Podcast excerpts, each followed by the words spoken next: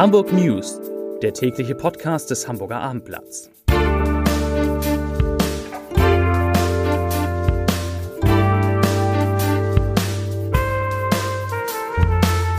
Herzlich willkommen. Mein Name ist Lars Heider, ja, und in diesem Podcast geht es relativ locker zu. Nein, es geht natürlich vor allem um die Lockerungsmaßnahmen, die heute in Berlin verkündet wurden unter der starken Mitwirkung von Hamburgs Bürgermeister Peter Schenscher. Der durfte ja als einer von zwei Ministerpräsidenten, der andere ist Markus Söder, durfte er ins Bundeskanzleramt fahren, um dort zusammen mit der Bundeskanzlerin an der virtuellen Konferenz der Ministerpräsidenten teilzunehmen. Und äh, ja, da gab es wirklich Lockerungen, über die wir sprechen müssen. Das größte Lockerungsprogramm in der Corona-Krise, darauf können wir uns freuen. Darum geht es in diesem Podcast. Es geht aber auch um einen wirklich wahr erstaunlichen Ansturm auf Kleingärten in Hamburg. Wer noch keinen hat, der erfährt, wo er einen kriegen kann. Es geht natürlich um den HSV und den FC St. Pauli, die wieder trainieren dürfen. Und wir sprechen kurz über Hapag-Lloyd, das Hamburger Traditionsunternehmen, das ein großes Sparprogramm plant. Zunächst aber freuen Sie sich, freut euch auf meine liebe Kollegin Kaya Weber, die die drei Nachrichten in aller Kürze hat. Nachricht Nummer 1. Begegnungsort im Billebecken. Die Nachbarschaftsinitiative Boot Hamburg plant einen Begegnungsort am Hammerdeich. Am Löschplatz sollen dafür schwimmende Plattformen entstehen. Diese sollen als Bootsanlegestellen oder Wasserzugang genutzt werden. Laut der Nachbarschaftsinitiative sollen dort aber auch Gastronomie und kulturelle Veranstaltungen Platz finden. Finanziert wird der Begegnungsort zum größten Teil durch das Programm Mitte machen. Mit diesem Programm fördert der Bezirk Mitte den Städtebau. Die Begegnungsstätte in Hamm soll 2 Millionen Euro kosten. Nachricht Nummer 2. Bauarbeiten in Barmbek. Der Landesbetrieb Straßen, Brücken und Gewässer LSGB führt ab der kommenden Woche Bauarbeiten an der Fußgängerbrücke Ketnerort durch. Die Brücke am Osterbeck-Kanal wird voraussichtlich vom 11. bis zum 23. Mai gesperrt bleiben. Als Umleitung stehen für Fußgänger und Radfahrer die Hufner Straßenbrücke oder die Brücke über die Saarlandstraße zur Verfügung. Nachricht Nummer 3. Programmkinos sammeln Spenden. Seit der vergangenen Woche läuft eine Spendenaktion, die 15 Hamburger Programmkinos ins Leben gerufen haben. Bislang kamen dafür 40.000 Euro zusammen. Kinobetreiber blicken aktuell auf eine unsichere Zukunft. Eine mögliche Öffnung unter Einhaltung des Mindestabstands würde nur wenige Zuschauer zulassen. Das wäre nach Einschätzung einiger Betreiber nicht profitabel.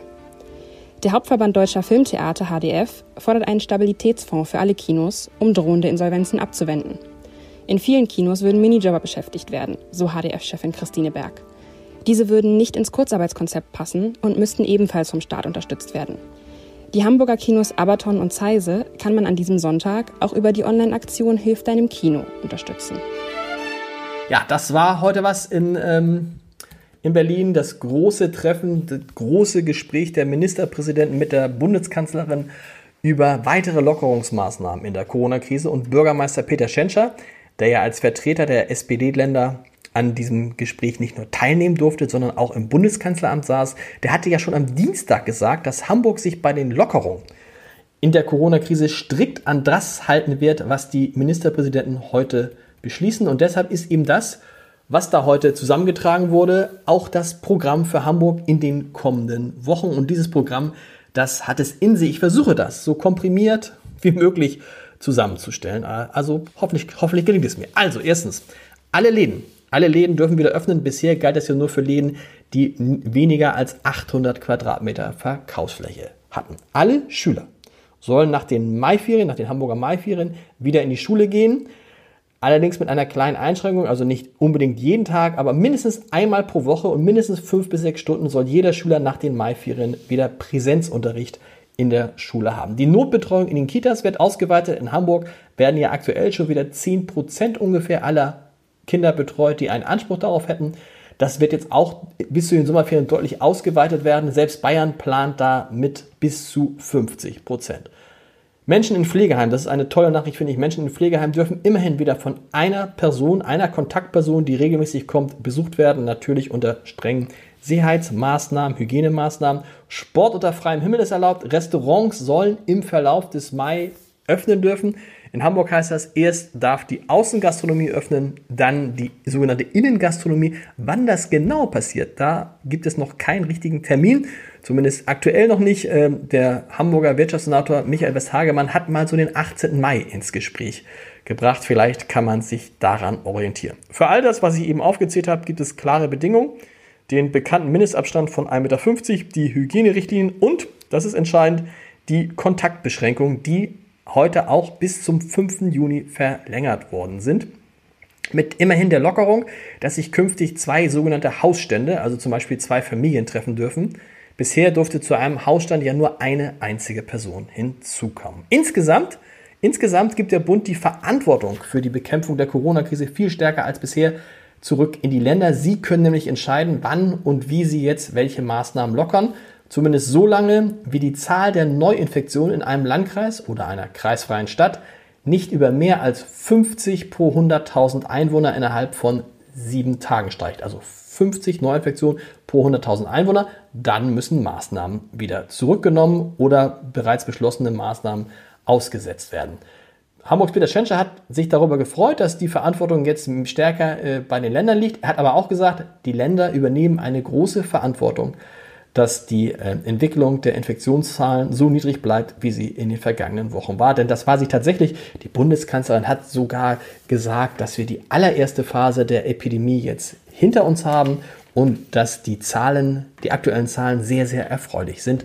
Denn tatsächlich gibt es im Moment nur einen einzigen Landkreis, der diese 50 pro 100.000 Einwohner-Regel nicht erfüllt. Ein einziger Landkreis in Deutschland, alle anderen liegen darunter. Und auch ganz wichtig für alle, die Theater, Kinos und Opern lieben oder betreiben, auch an einem Öffnungskonzept für Theater, Kinos und Opern wird gearbeitet. Das dürfte dann allerdings erst Anfang Juni besprochen werden. Ja, das sind gute Nachrichten, finde ich, und gute Nachrichten sind ja rar in diesen Zeiten. Deshalb gibt es jetzt noch eine. Haben Jansen, der Chef der Hamburger Traditionsreederei Habak-Lloyd, erwartet, dass die Containerschifffahrt im kommenden Jahr um fast 10% steigen wird. Okay, für das laufende Jahr rechnet Jansen dann auch mit einem Rückgang der Schifffahrt von 10%. Und deshalb will Hapag-Lloyd seine Kosten um einen mittleren dreistelligen Millionentrag senken. Dabei helfen die deutlich gesunkenen Treibstoffkosten. Ich habe gesehen, gestern zum ersten Mal Diesel irgendwie um die 1 Euro, was heißt zum ersten Mal, das seit langer, langer Zeit. Und gute Nachricht für alle Menschen, die bei Hapag-Lloyd arbeiten. Ein Stellenabbau ist aktuell nicht geplant. Zu der vielleicht lustigsten Nachricht des Tages. Es gibt eine nie dagewesene Nachfrage in Hamburg nach Kleingärten.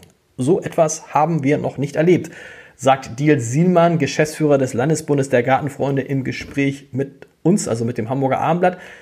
Irgendwie auch ganz logisch, die Corona-Krise zeigt halt, wie wichtig ein Stück Garten oder überhaupt ein, eine, eine Fläche ist, wo man mal ein bisschen durchatmen kann, wenn man ansonsten wochenlang zu Hause bleiben muss. Und wir haben morgen im Abendblatt freie Parzellen, wo es noch sagen, wo es freie Parzellen gibt und sagen natürlich auch, wo man bis zu fünf Jahre auf eine Fläche warten muss. Und auch mit dem Profifußball geht es endlich, endlich weiter nach monatelangen Pause, kann man sagen, monatelangen Pause. Der HSV und der FC St. Pauli, die kehren bereits morgen in den normalen Trainingsbetrieb zurück, nachdem sie in den vergangenen Wochen ja nur in Kleingruppen üben durften. Auch Zweikämpfe und Körperkontakt sind dann ab morgen wieder erlaubt. Beim HSV geht man intern übrigens davon aus, dass die sogenannten Geisterspiele ohne Publikum, die jetzt Mitte Mai beginnen sollen, für die Mannschaft im Vergleich zu anderen Teams kein äh, Nachteil sein werden. Denn im Gegenteil, wir erinnern uns, bei Heimspielen war zumindest am Ende der vergangenen Saison zu spüren, wie sehr der Aufstiegsdruck vor den eigenen Fans die Spieler lähmte. Da hat der HSV in seinen Heimspielen im Volksparkstadion den Aufstieg verspielt. Hoffentlich passiert das dieses Jahr nicht nochmal. Wir brauchen wenigstens einen Aufstieg des HSV in die erste Liga in diesem verkucksten 2020. Und der HSV könnte auch von seiner Kadergröße profitieren. Aktuell stehen Trainer Dieter Hecking 28 gesunde Spieler für den Rest der Saison zur Verfügung. Hoffen wir, dass das so bleibt. Wir hören uns morgen wieder. Bleiben Sie, bleibt ihr gesund. Bis morgen. Tschüss.